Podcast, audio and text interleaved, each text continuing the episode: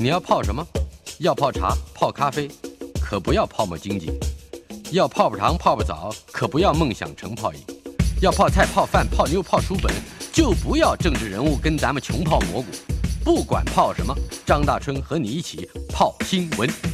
台北 FM 九八点一 News 九八九八新闻台今天进行的单元娱乐轰趴。三月十一号星期五，有一部这重磅的电影在全台上映。电影的名字《该死的阿修罗》。呃，阿修罗是大力神的意思，呃，或者有人也把它解释成跟暴力有关的神的行为。呃，该死的阿修罗是这部片子的名称。呃，我们看到了从第十八届金马奖入围的最佳原著剧本、入围最佳女配角、最佳新演员，以及演员王瑜萱获颁最佳女配角奖，得到了这个荣誉，都是在这部片子里面的表现。再说一遍，三月十一号星期五全台上映《该死的阿修罗》。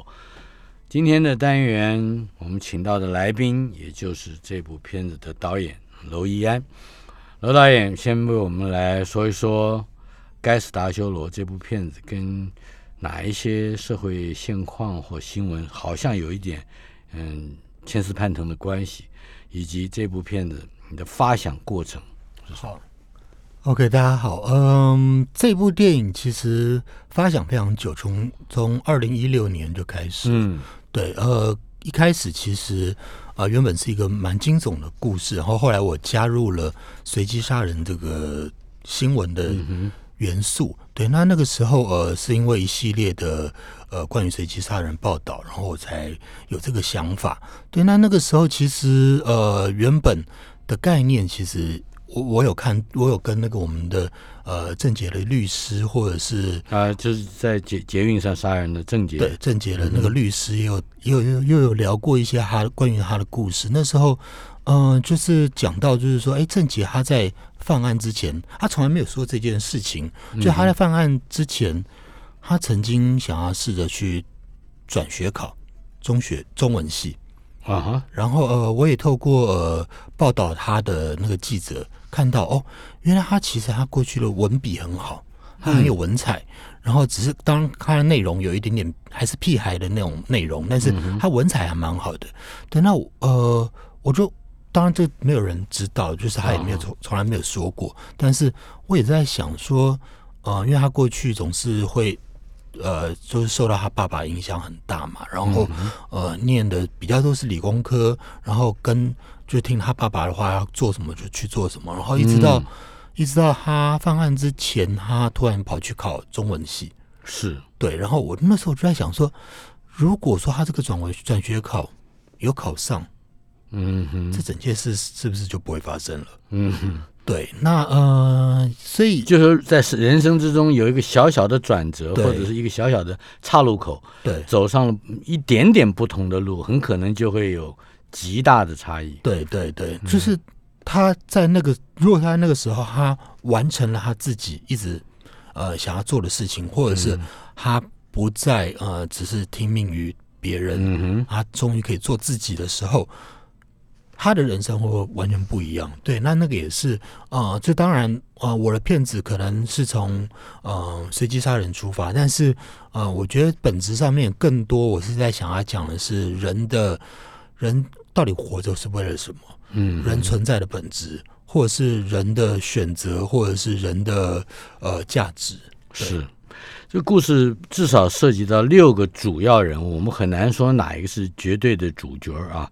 但是这六个主要的人物，好像嗯互相交叉影响，都会呃在对方或彼彼此了，彼此的人生之中都产生一个阶段里面产生非常重大的影响。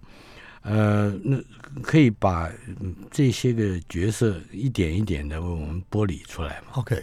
呃，那个时候的概念就是这几个六个主要的角色，其实都是围绕在呃一件夜市的随机杀人案，是。然后可能有加害者，有被害者，有被害者的家属，然后也有呃目击者，也有呃阻止阻止这整件事情发生的那个人。是，对，那呃，这些人他们可能因为这件事情而出现了完全不一样的转折。像那个加害者，呃，我们叫做张文，那个一个十八岁的青年，嗯，那呃，我们的设定其实他有一点点是受到当时郑杰我听到他的一些事情的呃影响，然后嗯、做出来这样的一个角色。对，当然当然当然也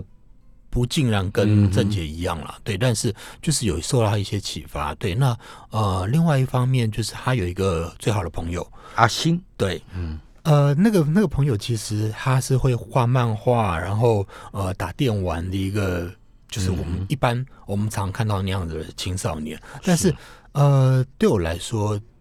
电玩这件事情有一个重来的概念，restart 对。或 reset，对、嗯。对，然后或者是呃画漫画，其实也呃有一些魔幻的空间，比较想象的空间。对，那呃也代表这个人可能他他的人物的性格其实是敢爱敢恨的。嗯。对，那呃这两个人，一个一个代表色是蓝色，非常忧郁，非常。非常压抑的，然后另外一个是黄色的鲜明的，然后非常非常呃强烈的一个性格，然后他们两个人呃在这个故事里面，他们是算是呃主导了这整个故事的走向的两个主要的人物。嗯，对，那呃，另外我们还有几个原本完全不认识的人，包括被害者。被害者他呃是由赖浩哲饰演的那个是。小盛，他是嗯他这个人这个角色好像本身就有一个两重，对。一方面他是一个。呃，我们就用奉公守法这样的成语来说的一个公务员，对。可是另外一方面，他又是一个呃潜藏着一嗯比较爆炸性欲望的直播主，还是一个对。对对网红，是吧？对对，那个直播主的概念其实嗯，因为他是全世界在这个电玩游戏里面，这只有八个国王之一。嗯，对，就是其实他他可以透过这个电玩，他升升格他他的自己的阶级的地位。对，那呃，其实也也也相应照，就是现实里面有一些人。呃，我像我另外一个角色，就是一个非常底层的那个一个小太妹，她很想要成为不一样的阶级，她一直很在在这样子的底层的生活里面，她没有办法翻身。对，那呃，就是其实是有一个相照相照应，虽然两个人彼此在现实中不认识，但是讲的这个是零零，对？角色零嗯零，对对，虽然两个人彼此不认识，但是其实在在网络世界里面，她是他的皇后。啊这两个人其实呃有一些嗯诈骗的关系，对，嗯。就是比较对我对我来说是蛮有趣的。哎，这位演零零的就是王宇轩，嗯对。也就是得到嗯最佳最佳女配角角，嗯嗯对，然后呃，另外还有两个主要的角色，一个是记者，对，嗯就是呃，其实有一点点像是我的投射啦，就是我我看这件事情的一个投射，对，但是嗯，小莫子仪，莫子仪他饰演，所以他他那时候把这个角色改成更有有意思，有点痞，有点点、有一点点呃黑道的味道，但是用英文说叫 street smart 啊，哦。就是街头混混哦，对对对对对对对，这个 street smart，对。但是他又有一些啊，不要正义感了，对他很有正嗯义感，然后但是那个那个正义感到底是是不是真的正义，或者是他只不过是是脾气，对对对，一个冲动而嗯而已。对，那另外一个角色也是我自己个人的延伸，就是我因为我是念广告的嘛，然后身边很多广告人，所以另外一个女孩儿，对也是一个女就是配角，对对吧？黄呃黄佩嘉饰演，黄佩嘉，对，嗯那她她饰演其实就是一个呃社畜，我们我们年轻人的讲法就是社畜，就是就是呃像畜生一样的的人，就是嗯每天为了工作，然后呃工作工作，然后完完全没有了自己的生活。其实这个也是呼应到。呃，其实我们的男主角那个张文，他他其实也是没有，他也失去了自己。嗯，对，那是这总是追随着父母的意志对对或者是潮流，对呃，这些这些价值观对对对等等的，嗯哼。那这个呃六个角色啊，呃，里面还有他们身边也有一些角色。不过，我想先从刚才你提到的莫子怡说起，好像他是这部片子里面跟编剧嗯也有一点关系，他好像是一个类似编剧指导或者是编剧、编剧协力协力啊。对对了，呃，可以谈一谈这样的一个角色跟莫子仪这个很能演戏的演员，并且也有创造力的一个演员，嗯，来来介绍一下嘛。他其实是蛮晚才答应来演出，演出。因为啊，他那时候嘎戏嘛，他不想要跟我嘎戏，然后然后我是一直熬熬熬到终于等着他。对，终于有一段时间留给我，好好 OK，他他 OK 之后，我就很快的就介绍他几个记者，然后我们大家一起做田田野调查，嗯。然后呃做了好几场，就不不同的记者，那其中有一个记者。就也也得了非常多奖的一个一个一个报道记者，嗯。他全身都是黑那个那个刺青，然后啊。一副黑道的样子，然后讲话就是痞痞的，就是嗯。就是没事就会叼叼一根什么东西在那边。对，但是他就是呃，从十几年前就是那种那种很拼的、很很很冲动的那种社运的那种、哦。那种人，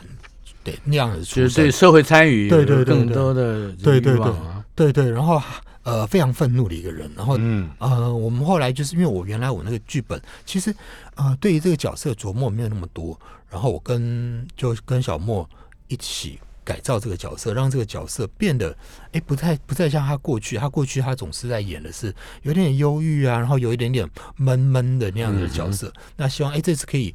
一反他过去的那个常态，然后变成一个完全不一样的角色，然后是对给他一个也也也有一点点挑战了，就是呃尝试一个不一样的样。如果就记者这个身份来说，他应该是一个至少在一般惯性的处理上，他会是一个比较平淡啊啊、没有特殊的自己的观点或情感介入对，甚至不会把情绪放进来。但观众透过这样的眼睛，好像可以看到呃事实的某一些不同的面相。但是你现在却把这个记者赋予了他也有一番跟刚才你提到的底层生活的过去是有关的，对，包括呃他的父母子关系啊什么这些。对，因为呃，对我来说，就是我们我们常会新闻常会讲说什么平衡报道啊，或者是我们要中立啊，怎样怎样。但是我觉得像这样子的记者，他们没有在，并没有在管什么中立。其实那个报道其实本身本来就是人报道出来的，人一定会不可能。完全的中立，嗯一定会有立场。对，那呃，像那样子比较做深度报道的这样的记者，他们通常呃会更更直接一点点表表述他们的想、想法，所以我们也把这样子的类型的角色的就是有观点跟有立场的，对对对对，因为嗯，当然我们常常看到那种记者，就是呃小时候不读书，长大当记者那种，我们并不想要，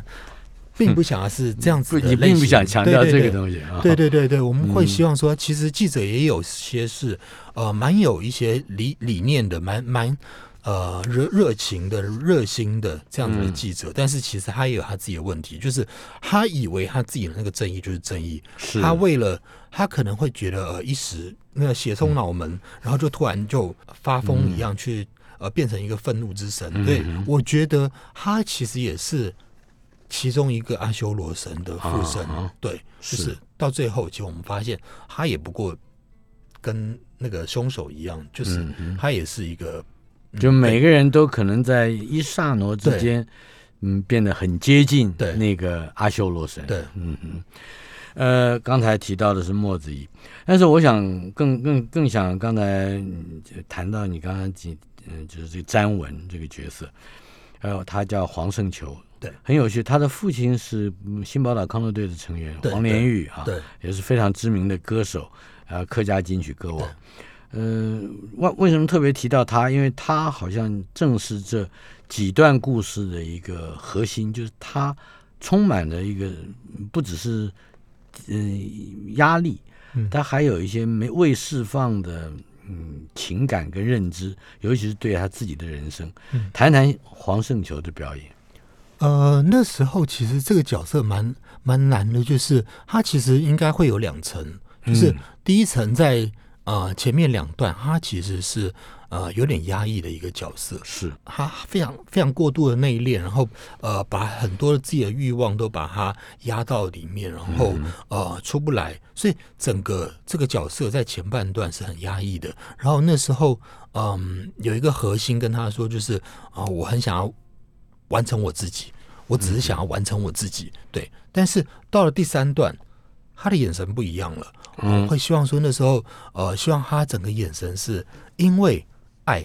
然后开始有一些不一样，他眼神整个软下来了，嗯比较不会像前面那么那么硬。对，那呃，其实我第一次看到他的时候，我其实我就是被他眼神感觉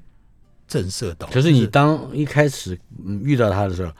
并没有想要给他詹文这个角色，其实是对，没有没有没有，一你开始不是你要给他的角角色，是，其实一开始是阿星那个角色，所以你给他换过来了。对对，为为什么会这样？呃，就首先你为什么会让他去扮演阿星？啊，一开始就是我第一次看到他那个眼神，就是非常笃定，然后非常有呃自信，然后他那个、那个眼神背后，我可以感觉到很有他的故事。所以在我第一次看到他的时候，我就觉得，哦、我我想很想要用他，我很想要这次跟他合作。对，那那个时候一开始我把他放在阿星那个角色，但是后来呃，另外那个张文的这个主角反而一直找不到人选，然后我们后来那个 casting 就有提一个潘刚大。啊哈对，，就是就是演阿星的这个，饰演阿星的那个角色，因为我那时候我一直觉得说我不要他了，他啊我看过他的戏，他还不错，但是但是他的那个菱角分菱角分。明对对对，非常嗯，就感觉好像很强烈的感觉，那比较不适合我想象中的那个。他还有一双充满杀气的眼睛。对对，嗯。就是其实我我我有有几个角度，我一直觉得他有点像刘德华那种，对，嗯。就是很强烈的那种那样子的爱恨的那种感觉。对，呃，不过他就来来试镜，就发现他戏真的很好，嗯。然后那时候我就很想要用他，所以后来我就改了，我把那个原来的阿星比较优柔的那个阿星，我整个改掉，然后为了演员改了剧本，对，让他来饰演这个阿星，然后我让那个黄圣球去演去演。那个比较，他其实他里面有一些压抑的那个感觉，他的眼睛里面有一种压抑的那种感觉，所以后来就觉得，哎、诶其实其实那我就干脆让他们这两个角色这样互调，然后让他们你会担心后天上演的片子会爆雷嘛？对不对？不所以我们，所以我们要 大致上先说一说嗯一个詹文这个角色的名称，一个阿星，这两个人在你十三个版本的剧本里面，究竟有过一些什么样重大的变化，变成今天我们在戏院里面看到的这样的故事？啊，其实十前十三个版本，其实前面六个版本几乎是百分之九十五跟现在大家看到的不一样。嗯，所以呢，你在领取辅导金的时候不会有问题。呃，我也担心有问题，但是，嗯、我猜我我我这样说了，就是可能第一版如果说是迅猛龙的话，啊哈，然后到到第十三版其实已经变成人了，对，其实这是一个生物一个进化过程。对，但是嗯，虽然看起来完全长得不一样，但是他们都一样是脊索动物，嗯，对，都有一根脊椎在那边，嗯那个脊椎一直还保留着。对，可以更进一步的解释一下，是保留着什么东西吗？呃，其实就是人为什么而活，然后呃，人的善跟恶到底是有那么必然的吗？嗯，对，那呃，我们要怎么看待一个人他的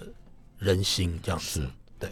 所以呃这两个人很可能还有一种互相错位跟换位的情境。对，这这两个角色其实呃，当然张文是一开始从第一版就有，但是他也是嗯性格啊、年纪啊都有一直一直在在在改变。啊然后另外一个阿星其实是到第七版之后才出现的角色，啊，就是比较晚才出现的。是的。阿星这个角色也有一个特殊之处，因为他有一种在我们这个社会来讲，并非主流也并不普遍的一个情感投射。对，呃，那么在这种情感的世界里面，也可能应该有一些嗯特殊的压抑。那你怎么去处面对这样的一个，也就是比如说、呃、同志，嗯呃，这这种情感的压抑？啊，那个是，呃，我也有听到一些同志的朋友的嗯意难忘。所谓意难忘，就是对于某些异性恋朋友一直很难忘的这样子的经验。啊所以我把这个东西把它嗯带进来，然后同时那时候，嗯，有一件事情就是一直一直困扰我，前面几版就是啊、我一直觉得他好像很难做出这一这一整件案件，除非他深爱着这个人。嗯对，所以后来就是大概到第第九版、第十版，我才设定比较清楚，让他是爱着啊，这个人，他们的他他们所有的行为的动机才有办法足够呃鲜明这样子嗯。访问的是导演娄艺安，讨论的是他的这部长片《该死的阿修罗》，三月十一号星期五全台上映。这部片的演员之一王瑜萱已经获颁为最佳女配角，呃，得到这个奖。呃，稍后片刻，我们马上回来。但是在离开之前，我们稍稍听一点点音乐，一小段。呃，它叫《狗一般纯洁的眼》，《狗一般纯洁的眼》是主题曲是主题曲，是守夜人的。对，Night Keepers 的《狗一般纯洁的眼》。对，无所谓，想放弃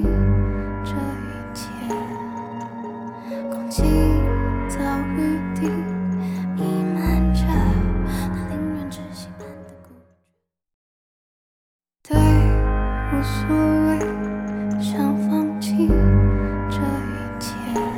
听到的是守夜人 Night Keepers 的《狗一般纯洁的眼》，这一首歌是《该死的阿修罗》这部电影的主题曲。我们再听一点。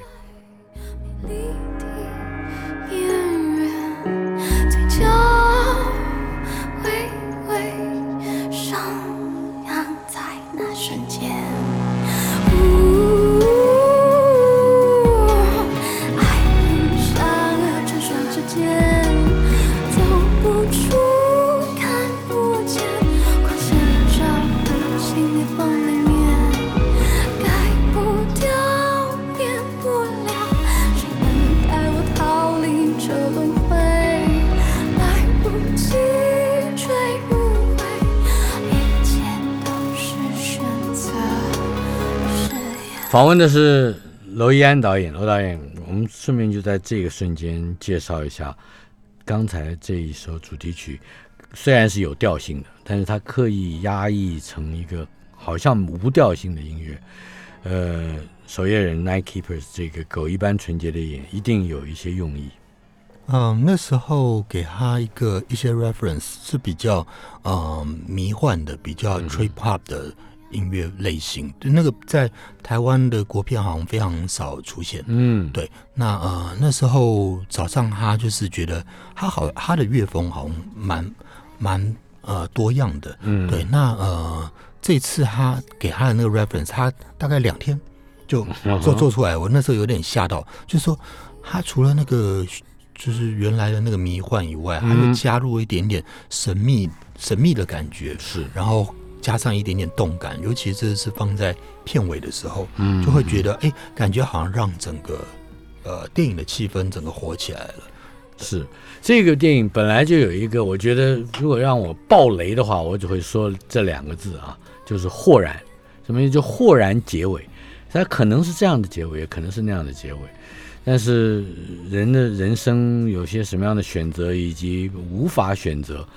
在你这一部、呃、这个主题曲里面，特别是有一些嗯迷幻性的这个这个处理，就更加吻合主题了。不过，嗯，在这样的音乐里面，我们顺便介绍一下王宇轩，嗯嗯，她获得了最佳女配角奖。事实上，她应该可以说是一个女主角了哈。嗯呃呃，而且她也有不不，我想在角色的性格上有、呃一些变化性哈。嗯。嗯，谈谈他的表演。呃，他我跟他合作是六年前呃，我的前前一部电影《失控谎言》啊，生活对他那时候是饰演陈婷妮的小时候，那时候他才十五岁而已。对，那呃那个时候其实嗯、呃还比较，就是他第一次演戏那是，嗯，所以呃他还比较青涩一点点。然后但是这一次就找他来试镜嘛，然后我发现很不一样的地方就是他开始在在干掉我了，就是啊不是啊老导演。嗯我我们年轻人不会这样讲话，只有你们老人才会这样讲话，好不好？嗯，我就哦，好，那你你要怎么讲？你讲啊。哎他的他他演的那个角色，虽然是一个看起来性格很强烈的嗯小太妹一样的，嗯，哎，我女儿也差不多是这样讲话。哦这样子哦现在现在小孩都这样讲话。但是，但他本人其实还蛮强的，不是 不是那么眼神那么锐利，不是那么、嗯那么太妹的一个人。但是他就是来了现场，然后就是试镜，就会感觉他就会变成另外一个人。嗯，对，然后所以后来就当然用他了嘛。然后其实嗯，他有一点点。有点像我女儿一样了嘛，就是就是嗯，因为 你也是这样看着他，遭遇啊。对，看着她哦，不是看着她长大啦，就是感嗯觉从、对从还很青涩的一个女孩，然后到现在可能已经呃二十岁了，然后、嗯呃就发现她真的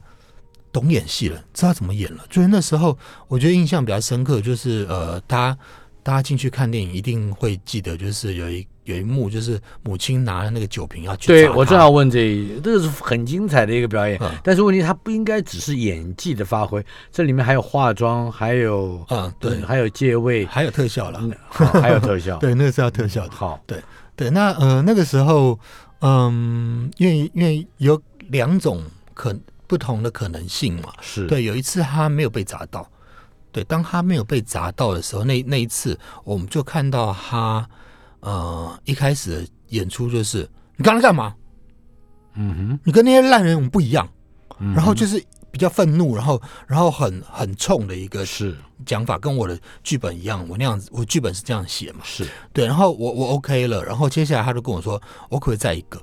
因为没有被砸到，啊，不是，他自己想要试一个不一样的情绪，嗯哼，然后他就，我就让他在试嘛，他就，你刚才干什么？你跟那些烂人很不一样，就是他加了错愕，加了嗯，哀伤，就是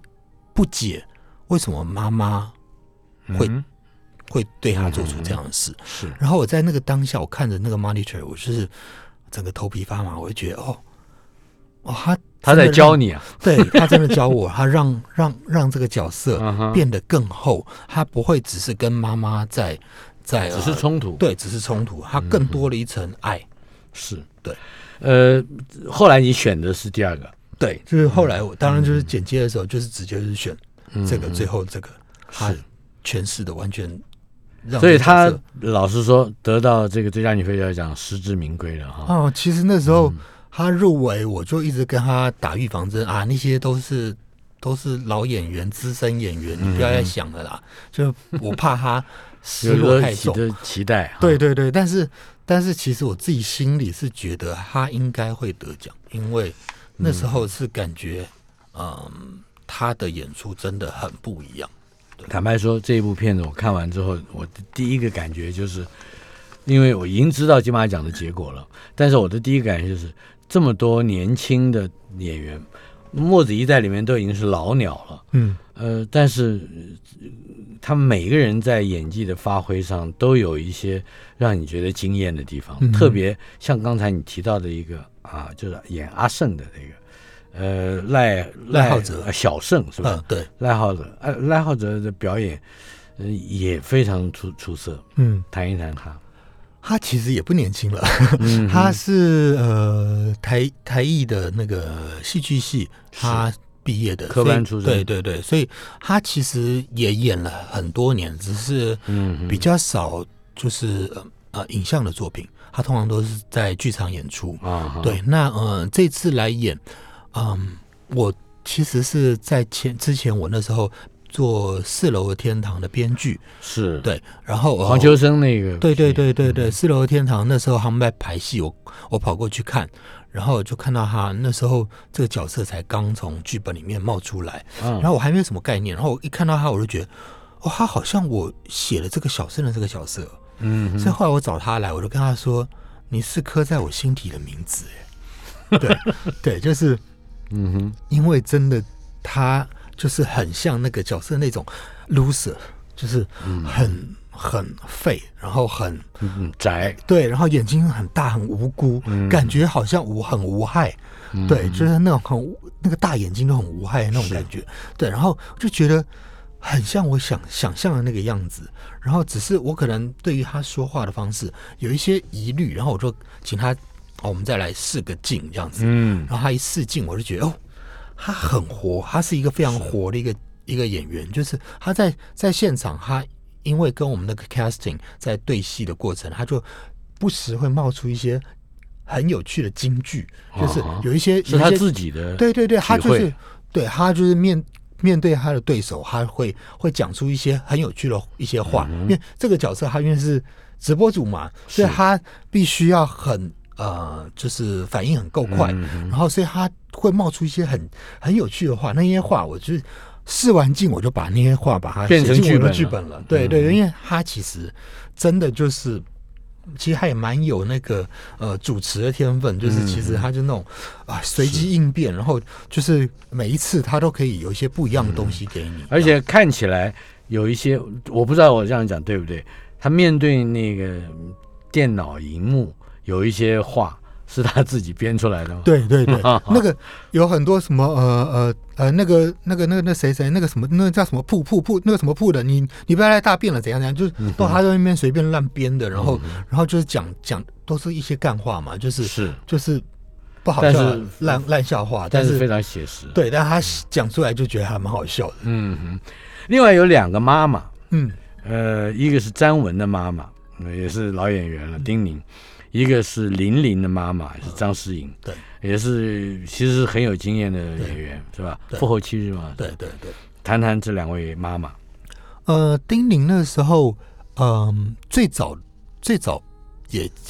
一开始也曾经想说，呃，有没有可能她来演玲玲的妈妈？对，但是哦后来是觉得，一方面我们的主角定了之后，发现她跟跟那个张思颖更像，嗯，对，然后然后另外一方面，丁宁她比较有一点点贵气，啊，对，所以她是所以就演一个比较母亲。对，比较有钱的妈妈。对，那那个时候，呃，我印象比较深刻的就是她跟玲玲的对戏，其实有一些已经已经剪掉了，但是是她蛮呃因为蛮换了角色了嘛。对对，她就是在跟玲玲在讲到，就是说啊、呃你跟你你到底是怎么带坏我的儿子？哦，对对对对对对对，我我那时候那时候在看的时候就觉得说，哎，我本来想象其实是蛮凶的，嗯然后他突然就是用一个比较，嗯，那场戏我有印象对，在警察局门口对？对是吧，对，是有一点点艰涩的那个、嗯那个那个那个脸，然后去去去质问他，然后我就觉得，哎。他的诠释其实还蛮特别的，他不会是，他不会是就只是呃嗯呃骂人，而是酸的，用有点点酸的那种那种方式去酸人，反而让让那个玲玲那个那个现场，他是真的真的眼眼泛泪光，就是被他有点被他吓到了。是。对，因为你如果很直接去骂他，他反而那还还可能会有一个强蹦的对对对对对，但是他没有没有骂他，他用那个那么酸的那种、嗯那种眼神跟跟画风，就让他就把那个贵气也也逼出来了。对对对对，就是觉得哎还蛮有趣嗯的。然后像张诗颖，我觉得那个就真的没，她其实是小莫的莫子仪的同学，是。对，然后嗯，他也是金马奖的得主。对。嗯哼，上一届的得主。是是。对，那嗯，他我一直觉得就是他演什么像什么嘛，对，那嗯，我印象比较深的其实是他扶起加害者父母嗯的那一场戏。是其实嗯，那个时候我希望留出留给他一个比较温暖的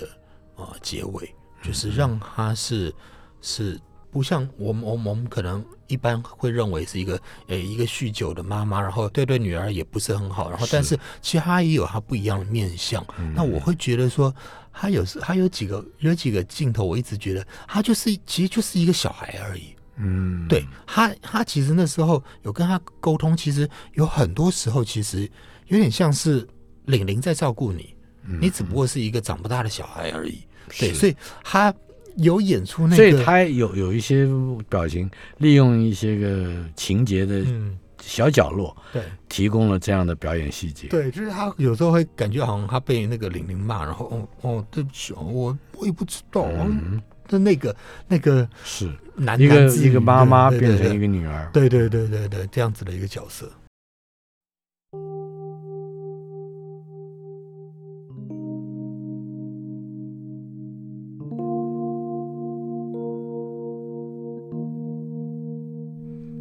娱乐轰趴。娄艺安导演今天为我们带来他的新作《该死的阿修罗》。这部片子在三月十一号星期五全台上映。说是新作，但是它从策划到真正演出，不，就是上映，已经好多年了哈。对，呃，我们现在听到的是这部电影的一个音乐的配乐嗯，，Restart。对，我们再听一点点。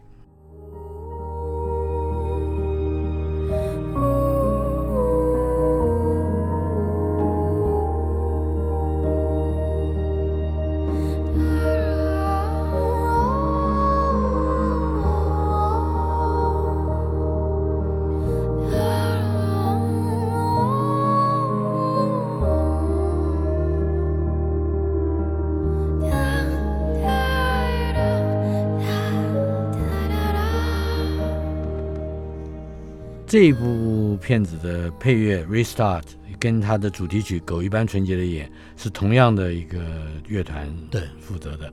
Night Keeper》。对。谈一谈这一这一个我们现在听到的这一段音乐。哦，那个时候其实我的电影大概到了呃三分之二的地方，其实所有的角色都跌进了谷底，都陷陷入了非常呃呃低的情绪里面。然后呃，在那个这一刻，我开始这这首音乐，然后我希望给所有人的感觉是，所有人开始昂扬往上，然后开始有一些不一样的不一样的生命，然后有一有不一样的希望，然后有点像是那个人生，有点像是呃天使眷顾着大家，然后让大家有一些不一样，因为有一些不一样的选择，而有了不一样的结果，这样子。嗯，呃，你刚刚讲的不一样的选择，这也牵涉到这故事的豁然结尾啊。对，他从第一个可能性到了第二个可能性，以及最后如何收拾。呃，在这个残局之中，有那么一个角色，呃，也就是黄佩佳。对，他在两个不同的豁然结尾里面，呃，好像他的位置跟呃加害与被害这件事情，呃稍稍会有一点嗯距离。嗯但是呃他也是呃获得改变，就也就是实际现实人生之中改变最明显的一个。谈一谈黄佩佳的角色。呃，其实那有很大一部分，这个角色有很大一部分是我自己个人的一些经历嘛，就是因为我自己是呃广告系毕业的，对，所以过去呃有很多朋友广告现在都是在广告圈，就像我等一下我还要去那个我的学弟呃奥美的总监，哦对他跟他跟他一起聊一些事情，对，那嗯我们就会。有很多广告的一些呃从业人员的心、嗯辛酸，然后就把它放在这个角色里面。嗯对，那呃对我来说，这个角色应该是六个主要角色里面最难的一个，就是因为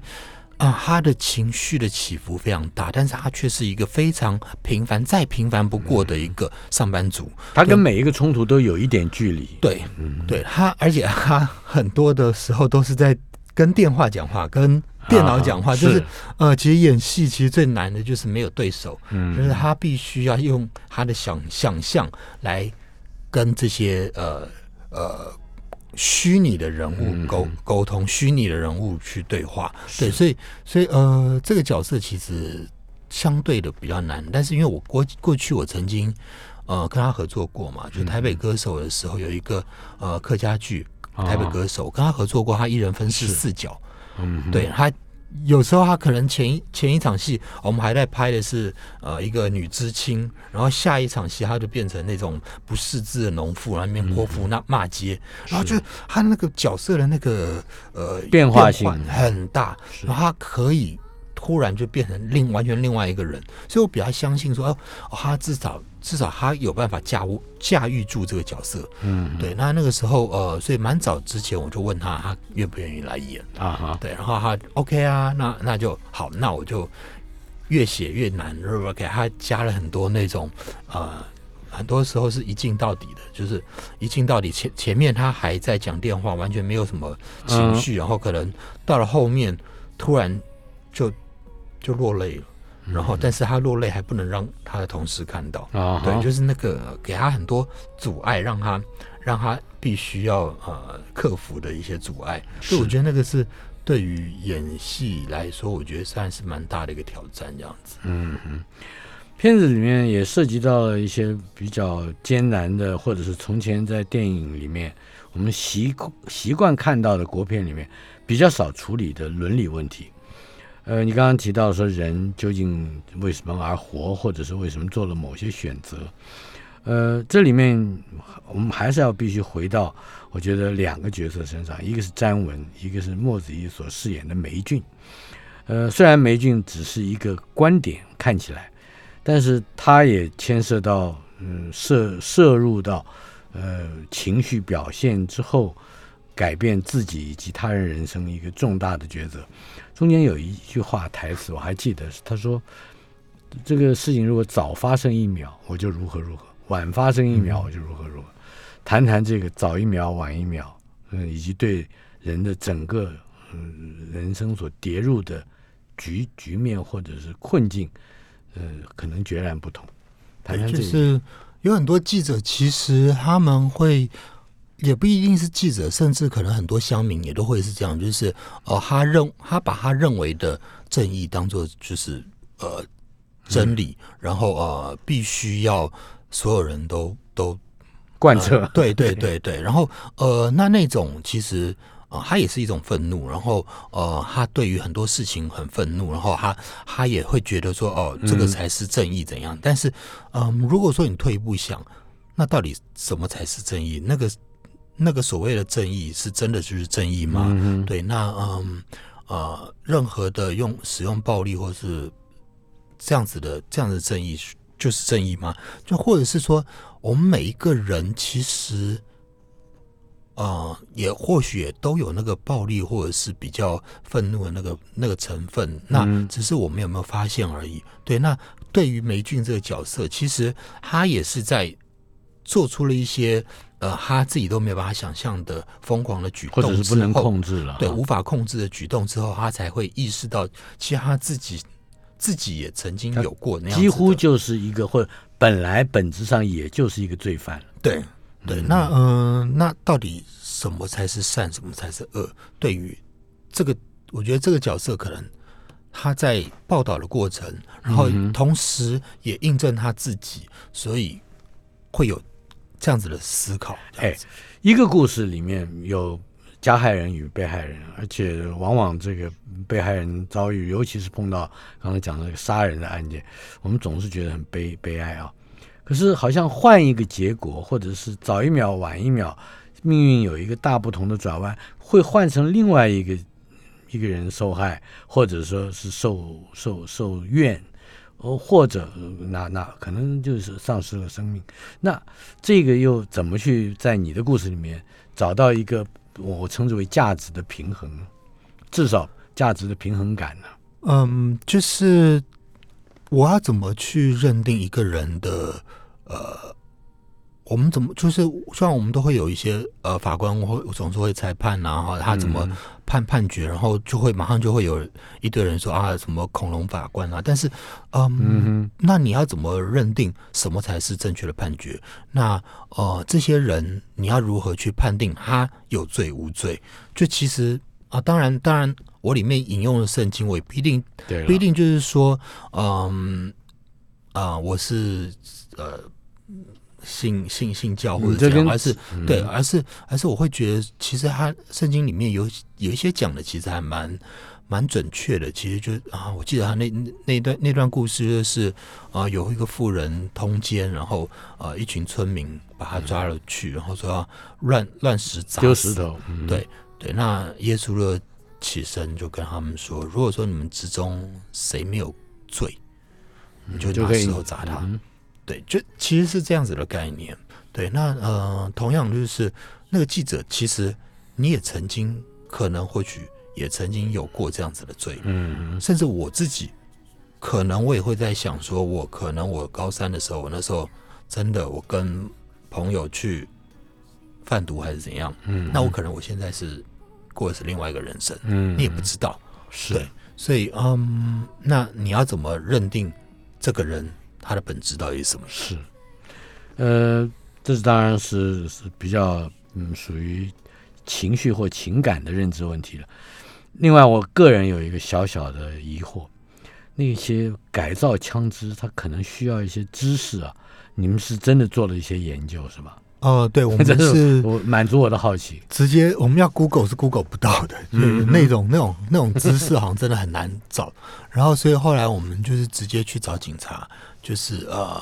改造、改造枪支负责讲改造枪支的那个警察，然后让他们知道说我们我们的需求啊是空气枪是可以取得自就是合法取得的空气枪，你要。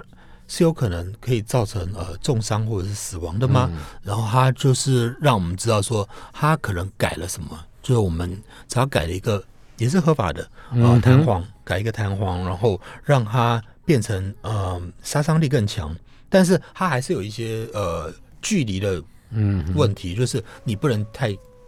太近，太对嗯。你近太近的话，它一它就死亡都有可能。但是如果远的话，其实嗯所以你们的确做了功课。对对对对对对，那那个呃这部片子里面最最艰难的功课是哪一哪一门？其实啊很多哎、对我来说最难的其实应该是电玩吧，因为我自己打 不打电玩，所以 所以我就是呃要了解他们的那个世界观，然后那个那个世界观要怎么改成我自己的世界观。对，那那个东西其实嗯、我是有问了蛮多人。然后一直到最后，我们也有去找那个有一个直播主金旋风，然后哦我们直接去看看他的直播，然后然后也模仿一下他的一些比较有喜感的一些呃说话的方式。嗯，访问的是导演娄艺安，讨论的电片子《该死的阿修罗》。嗯，推荐大家去看一看。